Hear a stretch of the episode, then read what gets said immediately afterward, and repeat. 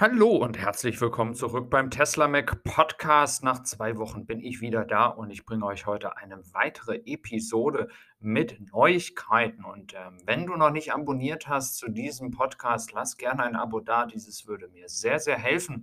Und wir starten gleich mal rein mit dem heutigen Thema und zwar Start der Giga Berlin. Und äh, des Weiteren schauen wir nach Amerika zu den Model 3 Bestellungen. Ähm, und zwar starten wir doch gleich mit den Model 3 Bestellungen in Amerika.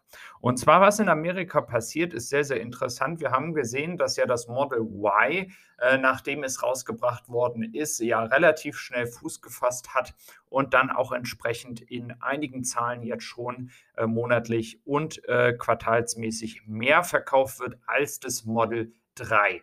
Und es ist ja immer schon diese ähm, Befürchtung gewesen und die Gefahr, dass wenn man ein neues äh, Produkt rausbringt, dass natürlich dann ähm, das äh, erste Modell, also hier das Model 3, ähm, ja ein wenig äh, Akzeptanz verliert oder entsprechend nicht mehr so beliebt ist. Und ja, es ist so, dass es eine gewisse Delle gab, ähm, aber man muss tatsächlich sagen, die ähm, Aufträge, die jetzt reinkommen, sind doch schon sehr enorm. Äh, das Model Y wird um einiges noch mehr verkauft, ähm, aber man darf immer nicht vergessen, das Model 3 ist immer noch ein sehr, sehr beliebtes Auto für diejenigen, die sich den Preis eines Model Ys nicht leisten können. Ähm, wir gehen auch gleich nochmal darauf ein, warum das so wichtig ist, dass das Model 3 existiert. Ähm, als erstes, warum äh, rede ich hier von sehr viel Nachfrage? Und zwar gibt es jetzt Neuigkeiten seit gestern, dass wenn man ein Model 3 in den USA jetzt bestellen würde, dass wenn man ganz, ganz viel Glück hat, man dieses in zehn Wochen bekommen würde. Das wäre dann erst September. Ähm, des Weiteren, der schlechteste Fall wäre 16 Wochen. Das ist schon eine enorm lange Zeit. Vor allem, wir reden ja hier jetzt nicht von 16 Wochen äh, in Deutschland, äh, wo vielleicht dann noch äh, drei Wochen das Schiff hier rüberfährt und es exportiert werden muss. Nein, wir reden von Amerika, wo ja die Lieferungen eigentlich relativ schnell gehen. Sicherlich ist es so, dass wenn man an der Ostküste lebt, man ein wenig Pech hat, dass es ein bisschen länger dauern kann. Deswegen arbeitet man ja auch an ähm, der Fabrik in Austin, um auch hier die Distanzen ein wenig noch zu verringern aber 16 Wochen ist schon November und das ist doch ein sehr, sehr gutes Zeichen, dass äh, ja, die Nachfrage des Model 3s weiterhin aktuell sehr, sehr, sehr gut ist. Und das Spannende ist, diese, äh, diese Nachfrage, ja, die ist da, obwohl die 7500 Dollar Steuerkredit oder wie man es auch nennen, Förderung nennen möchte, ähm, die sind noch gar nicht beschlossen in den USA. Jetzt könnte man natürlich äh, zu Recht sagen, naja, vielleicht spekulieren viele darauf, sie bestellen jetzt und hoffen, dass eben halt äh, diese Förderung dann kommt, die ja auch für Tesla da ist. Ähm, aber ähm, am Ende des Tages müssen ja die Leute, die jetzt bestellen, dann auch davon ausgehen, dass sie den vollen Preis bezahlen müssen, wenn ähm, diese Vergünstigungen nicht kommen würden. Und das ist ein sehr, sehr gutes Zeichen für Tesla. Ähm, es zeigt, dass einfach Nachfrage da ist. Und diese Nachfrage wird auch nicht weiter sinken, denn äh, wir wissen, dass der amerikanische Markt, auch wenn hier Ford ja ein sehr, sehr gutes Produkt schon rausgebracht hat, ähm, dass der amerikanische Markt noch nicht so konkurrenzfähig ist gegenüber ähm, Tesla. Ähm, vor allem der europäische Markt, also hier auch in Deutschland mit VW, BMW, Audi etc., die natürlich jetzt unfassbar viele Modelle rausbringen, da wird es sicherlich um einiges mehr Konkurrenz geben. Vor allem, wenn jetzt ja auch Grünheide bald aufmacht, wird es sehr, sehr spannend zu sein. Ähm, da bin ich mal gespannt, wie sich hier ähm, der Marktanteil oder allgemein der Markt im Elektrobereich entwickelt, weil hier wirklich sehr, sehr viel Konkurrenz auch von VW-Seite kommt.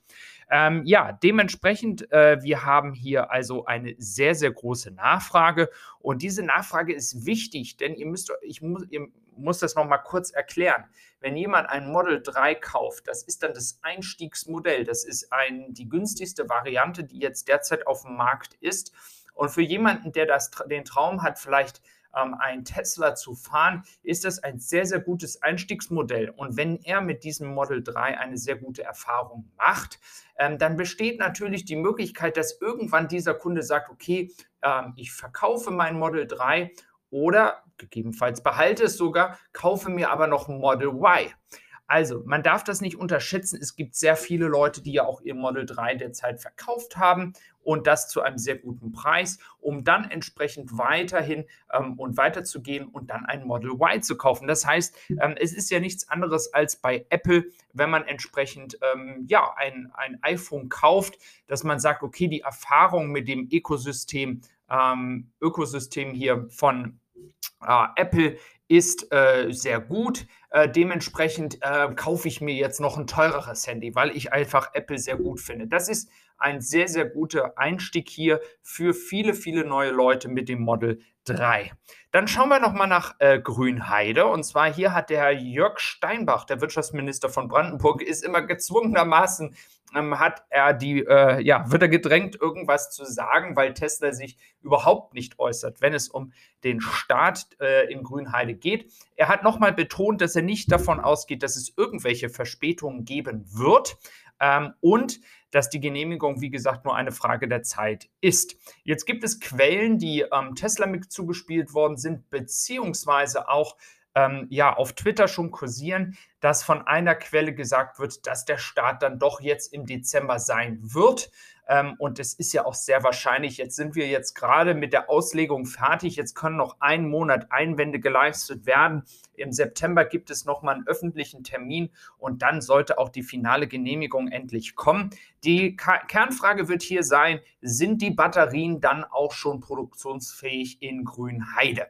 Und das ist die Kernfrage hier, die wir uns stellen müssen. Ähm, denn es gibt die Vermutung, dass man aus Austin, die ja schon ein wenig weiter sind und die ja gerade schon alles, was für die Produktion benötigt werden, in die Hallen da reinschieben ähm, in Austin, dass man entsprechend vielleicht hier auch die neuen Batteriezellen exportiert, um ein bisschen die Zeit zu überbrücken bis die äh, Batteriefabrik in Grünheide fertig ist. Dieses würde bedeuten, dass man weiterhin die neuen Batteriezellen bekommen würde, was sich ja auch viele Leute auf dem YouTube-Kanal von Tesla Mac gewünscht haben und deswegen eben halt nicht ähm, das äh, Model Y aus China nehmen. Ähm, ja, und der Eröffnungstermin soll weiterhin im Dezember sein. Und da kann man sehr, sehr gespannt sein. Ähm, ich glaube, dass wir damit auch sagen können, dass Giga Berlin erst nächstes Jahr dann einen großen Effekt auf die Zahlen haben wird, dieses Jahr aber nicht mehr. Da müssen wir uns mehr auf äh, das Thema Austin konzentrieren, inwieweit diese vielleicht auch schon im Oktober dann ähm, erste Autos produzieren können und somit noch einen Effekt auf die Gesamtzahlen von Tesla in diesem Jahr nehmen können. Wenn dir diese Episode gefallen hat, lass gerne ein Abo da und ich würde mich natürlich freuen, wenn du bald wieder dabei bist für ein weiteres Update auf diesem Podcast. Mach's gut, dein Marian. Bis dann. Tschüss.